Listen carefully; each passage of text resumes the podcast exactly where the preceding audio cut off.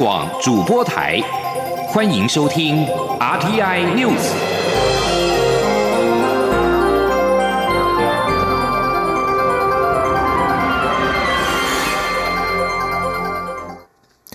各位好，我是主播王玉伟，欢迎收听这节央广主播台提供给您的 RTI News。今天是二零一九年四月九号，新闻首先带您关注政坛焦点。民进党总统初选协调十二号即将截止，争取连任的蔡英文总统面对前行政院长赖清德的挑战，八号在民进党中央安排之下，两人已经会面。蔡英文总统在八号晚间透过官方 LINE 贴文指出，二零一四年九合一大选，民进党保障提名所有连任的县市长，让他们没有后顾之忧，专心拼政绩。这是蔡总统首度针对党内保障现任者的做法提出见解。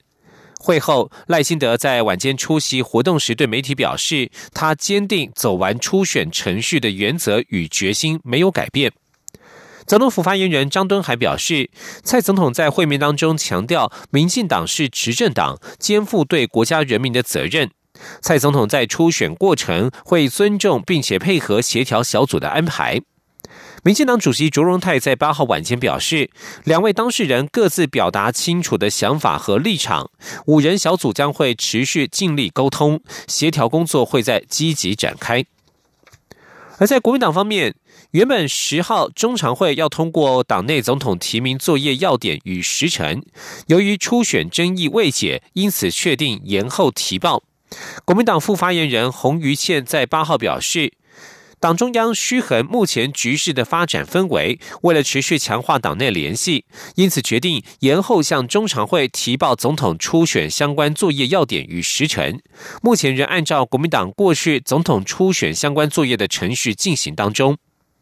高雄市长韩国瑜在八号下午受访时表示，吴敦义、朱立伦与王金平各有各的想法与思考，三位党内先进可以在这个时间先讨论。至于他，就先去美国，努力把高雄市推销给美国的好朋友与华侨。他觉得自己应该在这个时候先把这个工作给做好。王金平在八号受访时则表示，初选延后与否由党中央决定，重要的是党中央要依据党章规定定出提名办法。提名办法没有出炉之前，每个人都可以尽力冲刺，争取支持。继续关注台湾的外交进度，台湾在参与国际组织方面，可能将会有所斩获。G7 外长会议日前发表了会议公报，一致主张国际民航组织 ICAO 应该接纳所有国际飞航社群的积极成员参与。外交部八号表示，我方相关推案正在累积相当的动能与支持，接下来将会继续秉持踏实外交、互惠互利的原则，与各国及利益相关各方密切合作，建立有价值、具持续性的伙伴关系，并且持续推动以适当方式参与包括 I C O 在内的联合国专门机构。请听记者王兆坤的采访报道。针对 G7 外长会议日前提出的公报内容。外交部认为，公报相关内容符合我国长期以来的推案诉求及主张。接下来也会努力争取更多有我力量，支持台湾参与国际组织。外交部发言人李宪章说：“我们相信，我们获得的国际支持，已为我们未来推动参与 ICAO 累积相当的动能跟支持度。”每三年一次的 ICAO 大会预定今年九月在加拿大召开第四十届会议。台湾曾于二零一三年应 ICAO 理事会主席邀请，以特邀贵宾身份参加第三十八届大会。不过，二零一六年没有接获邀请。G7 成员国包括美国、加拿大、英国、法国、德国、意大利、日本这七个国家在公报中表示，我们支持所有国际飞航社群的积极成员实质参与 ICAO 各种论坛，因为政治理由排除一些成员参与。将有损飞航安全。涉外人士指出，这份公报由美国主导，虽然没有直接写出台湾，但所有成员的说法已不言而喻。尤其是 G7 成员中，还有国家目前与中国的关系相当密切。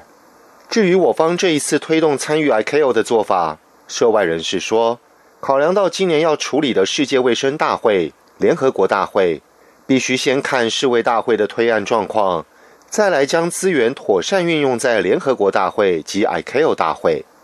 但涉外人士强调，我政府一定会采取最佳策略，力争台湾的国际空间。中央广播电台记者王兆坤台北采访报道。继续关注财经焦点，行政立法协调汇报在八号讨论海外资金汇回专法草案规定，海外资金汇回优惠税率第一年百分之八，第二年百分之十，实质投资特定产业税率可以减半。草案也规定，海外资金汇回之后必须存放于专户，五年内不得领出。海外资金汇回专法草案将在十一号报行政院会通过。前天记者王威琴的采访报道。行政立法协调汇报八号讨论海外资金汇回管理运用及课税条例草案。为了因应美中贸易战和台商布局全球的需求，政府推动立法以打造友善的投资环境。根据草案，个人或盈利事业汇回海外资金，必须存入金融机构专户控管和遵循洗钱与资恐防治规范，且汇回台湾的资金不得购置不动产，以避免炒作台湾房市。草案规定，境外资金汇回台湾，第一年税率百分之八，第二年百分之十。关于汇回资金的运用比例，其中百分之五可以自由运用，不得购置房地产；百分之二十五可进行金融投资，如购买上市柜股票或政府公债。金管会日后将公布可投资商品类别。剩余的百分之七十可进行实质投资，若投资经济部公布的特定产业别，如长照或五加二产业，可享税率减半优惠。行政院发言人古勒斯尤达卡转述说：“也就是说，我们是鼓励你这些钱不拿来炒房，我们鼓励你钱回来，不是留在那边变成呆钱。”我们鼓励你要投资，当你投资的时候，政府还把你原本缴的已经相对优惠的税率，不管是百分之八或百分之十，都减半再还给你。根据草案，海外资金存入专户后五年内不得领出，第六年起可以提取，每年提取三分之一。海外资金需接受洗钱防治和资恐审查，个人或盈利事业申报文件不实，将被处新台币三千元以上三十万元以下罚款。有与会立委提到，是否可以将资金所在专户的年限由五年缩短至三年？不过，基于公平性，会议最后仍维持存放五年不得领取的规定。至于工商团体呼吁将海外资金课税的税率降至百分之三或百分之四，但是出席立委都接受草案规定的税率。中央广播电台记者王威婷采访报道。财政部规划在所得税法当中增加长照扣除额为每年新台币十二万元。财政部长苏建荣八号表示，使用长照的民众当中有五成申报身障扣除额，因此最高有三十二万元可扣除。另外，考量长照费用属于实际支出，目前不设排付条款，留待立法委员讨论。根据卫福部资料，民众目前长照平均自付额每个月约八千元，一年大约九万元。财政部从宽估量，以每个月一万元、一年十二万元来估算，因此定出十二万元这个数字。行政立法协调汇报在八号原本要讨论是否制定长照扣除额，会中触及是否要比照幼儿扣除额，也设定排付门槛。因为与会人士对于排付门槛和长照扣除的认定标准没有共识，将留待下周会议再讨论。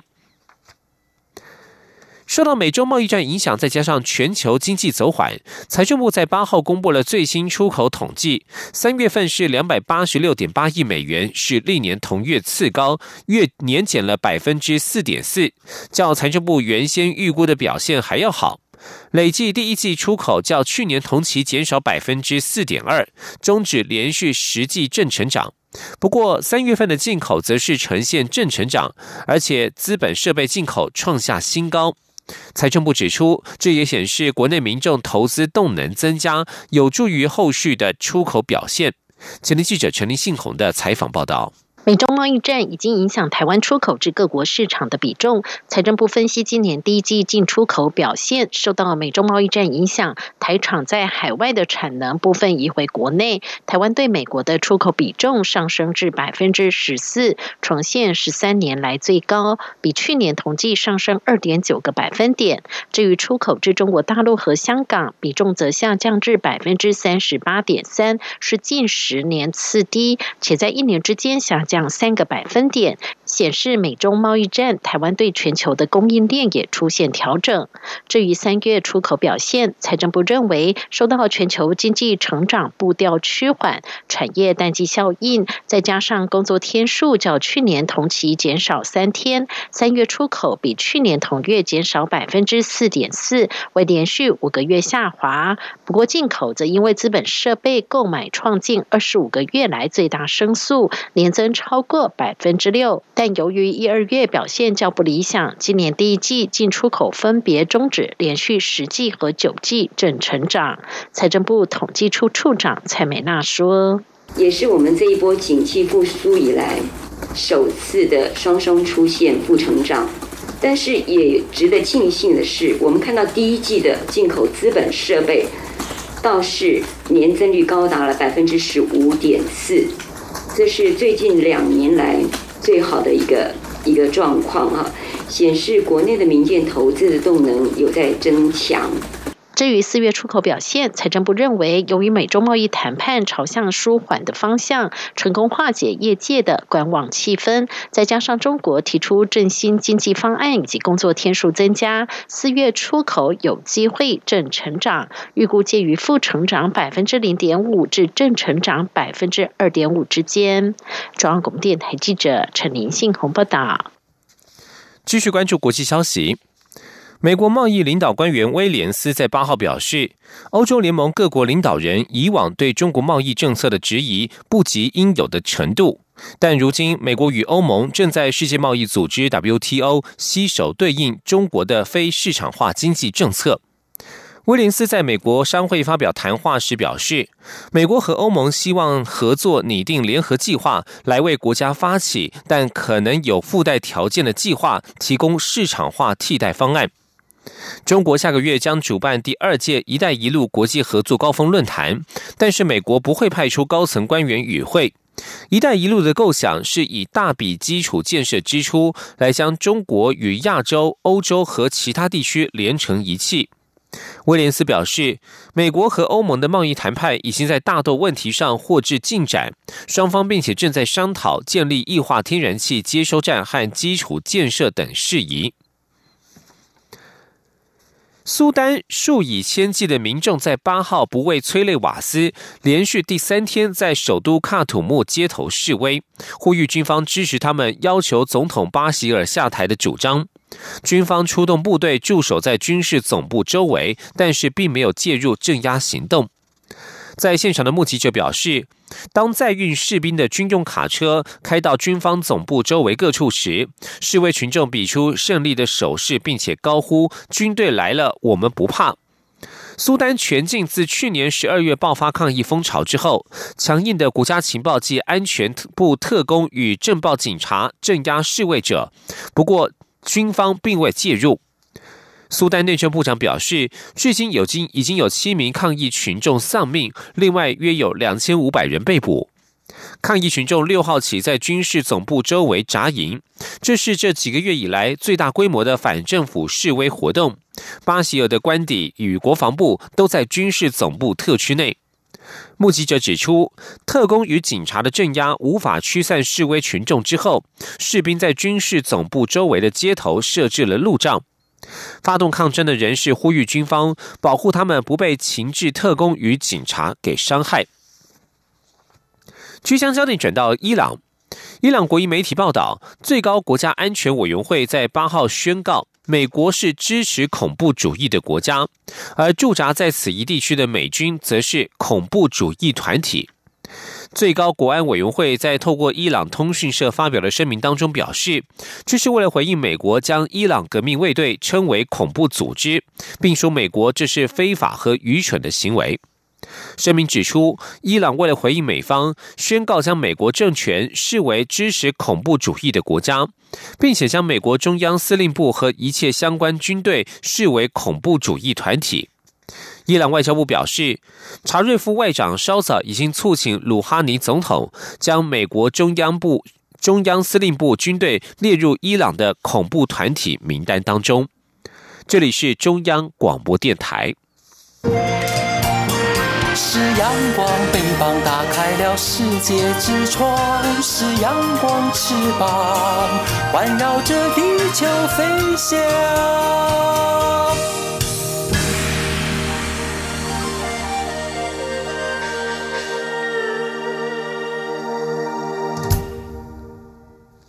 各位好，我是主播王玉伟，欢迎继续收听新闻。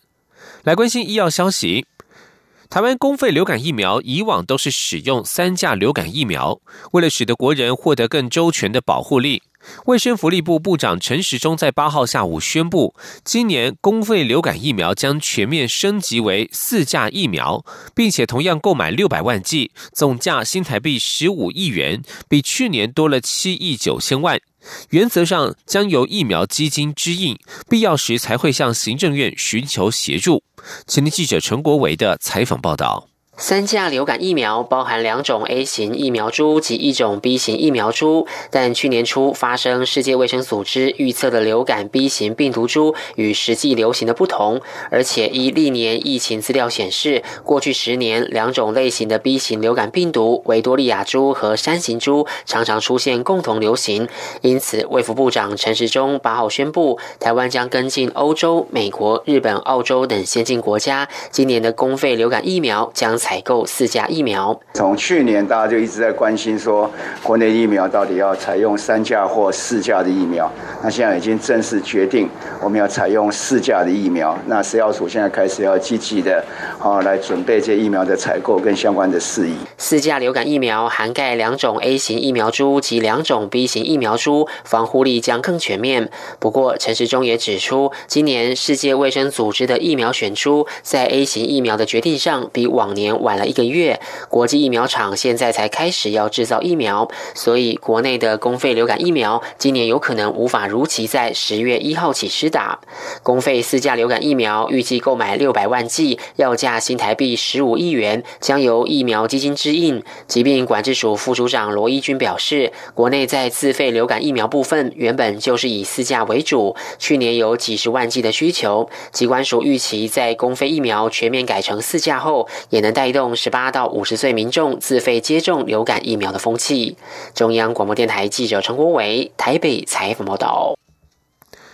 未来地震的震度将会区分的更加仔细。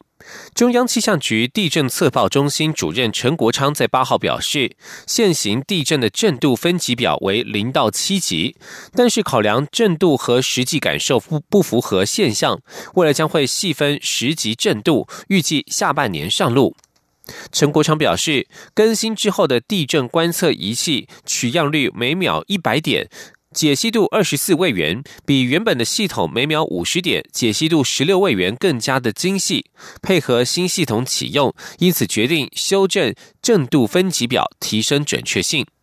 他表示，新的分歧表是参考日本的做法，共分为十级，从零到四级，接着是五强五弱、六强六弱以及七级以上，预计最快下半年就会上路。将焦点转到立法院。财政部三号在清明年假前公布公股金控董总座人事案，其中在一年多前因为备受争议的庆富列雷建案而遭到解职的和库前董事长廖灿昌，重回公股金融圈担任第一金控董事长，在八号成为了立法院财委会立委关注焦点。财政部长苏建荣在被询时表示，他在和行政院讨论人事案的过程当中，已经向院方表达过意见。不过，他也强调，不管财政部如何建议，最终人事权仍然需要由行政院核定。而对于多位立委的质疑，廖灿昌表示，庆富案参贷银行有十多家，何库只是其中一家，参贷时都有依照内部准则与公司治理来办理。他也否认这一次的任命是政治考量，强调过去在公股行库的绩效有目共睹，才是他能够担任第一金控董座的主要原因。廖灿昌表示。我想从过去我在台湾中小企业也好，在合作金库也好，我想我我的我的绩效应该大家有目共睹吧。因为台湾企业我担任总经理之前九年都没有发股息呀，我担任总经理以后才开始发股息，到现在每年都发股息。合作金库是我在担任董事长之前。前一年大概是八十亿左右的盈利，也是突破第一次突破百亿的，也是在我我任内啊。所以活的金库现在从一百亿到一百二十几、一百四十几亿，都是在我任内创造的。所以我是以金融专业来来服务我们的我们企业，我们为我们的股东创造利益，为我们来照顾我们的员工。廖灿昌在八号在第一金控暨第一银行举行新新新就任董事长交接典礼上，也表示期待第一金控未来能够成为一个有温度的金融机构，包括有温度的政策执行者、有温度的客户关怀者以及有温度的员工照护者。另外，行政院核定高雄银行董事长张云鹏接任华南金的董事长，预计十五号到任，但传出高雄市政府不愿意放人。财政部在八号表示，为了维持中央与地方的和谐，会再与高雄市政府沟通，人事案应该不至于生变。而在司法及法制委员会八号审理政治档案条例草案，国民党批评此法是促转条例的配套法案，恐怕赋予处长会打击异己的强大武器。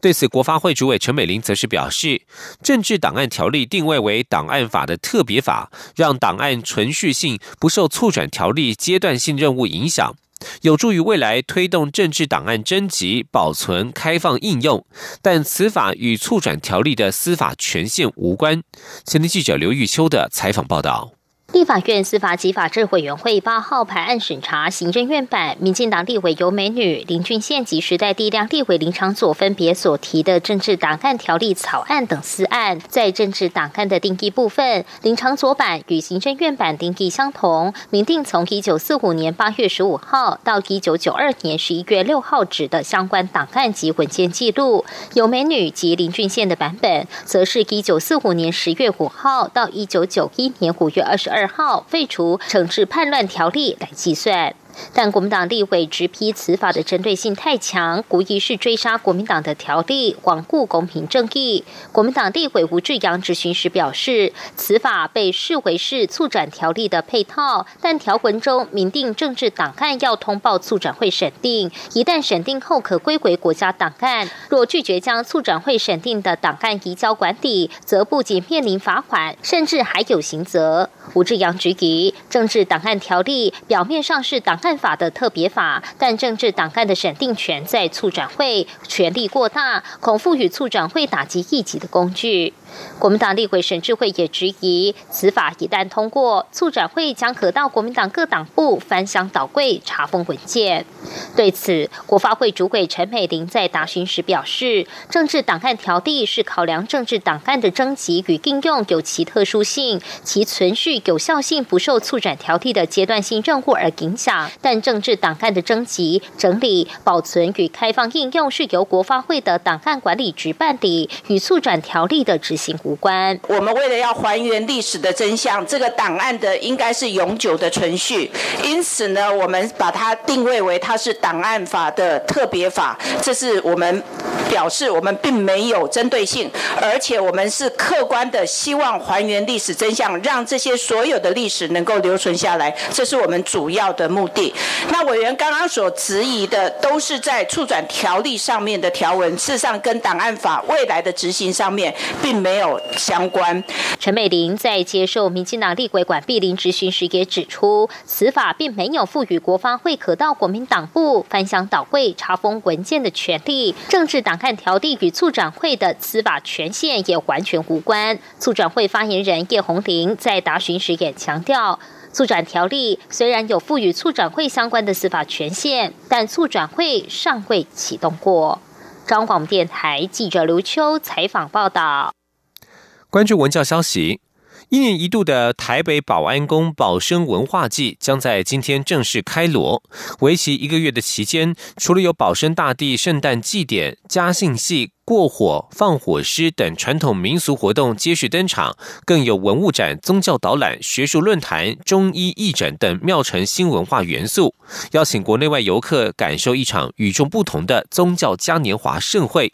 今天记者江昭伦的采访报道。去年底正式升格国定古迹的大龙峒保安宫，从一九九四年开始承办保生文化祭系列活动，恢复庙会传统，并尝试融合艺术文化元素，为庙会文化转型开启第一步。在保安宫董事长廖武志的带领下，保生文化祭如今已经成为北台湾年度宗教盛会，结合传统嘉兴戏的氏族酬神演戏传统。今年就有明华园黄色戏剧团、春美歌剧团、台北木偶剧团等加入演出。四月十八号，保生大帝圣诞前夕的民俗义阵表演与示范火狮，是每年保生文化祭重头戏。其中最受民众期待的放火狮，今年由国内知名纸扎艺师李清荣花了近一个月完成。届时将有数以万计的风炮从火狮中直冲云霄的华丽震撼场面登场，让信众重温台湾旧时庙会欢庆气氛。不只有传统民俗活动，宝生文化季近几年也同步举办艺术展览、古迹导览、学术论坛。另外，为纪念及发扬一神保生大帝悬壶济世的精神，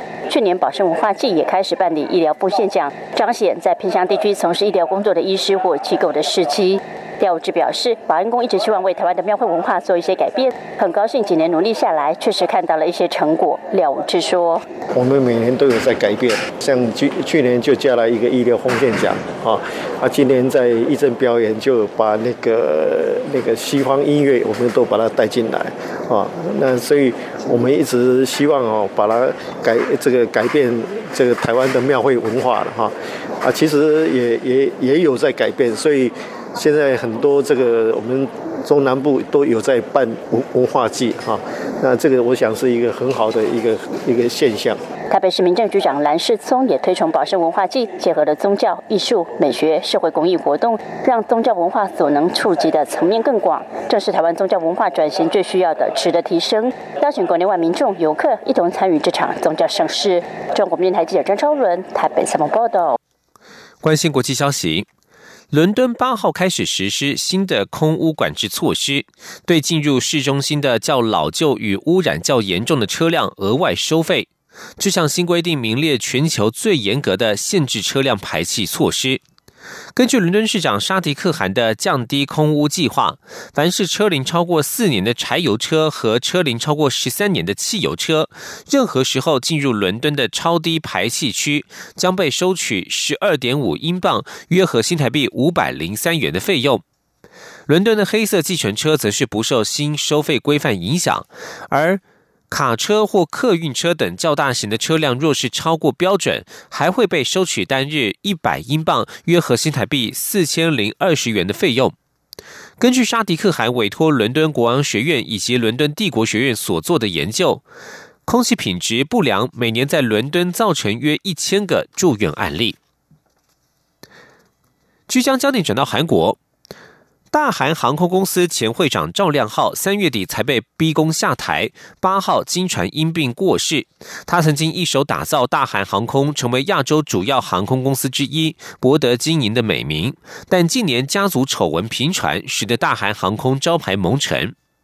赵良浩去年因为掏空公挪用公款、背信和诈欺等八项罪名遭南韩检方起诉。今年三月二十七号，他更遭到大韩航空股东大会投票否决续任董事和会长，使得他领导韩航的历史在二十七年后画下句点。而赵良浩在韩国时间八号上午因为慢性病在美国加州医院病逝，他的名字在八号登上南韩最大入口网站最热门搜寻关键字。分析师认为，赵亮浩的独子四十三岁的大韩航空社长赵元泰继承赵亮浩的股份可能性高，但是他继承股权之路可能面临挑战，甚至必须将部分的资产抵押筹资来支付高达百分之五十的遗产税，除非他能够付清遗产税金额，否则恐怕只能继承赵亮浩持股的一半。不过，韩联社报道有分析指出，考虑到大韩航空治理结构缺陷和积极股东基金曾经在股东大会上逼宫赵亮浩，赵元泰能否顺利继承父亲的经营权还是未知数。以上新闻由王玉伟编辑播报，这里是中央广播电台台湾之音。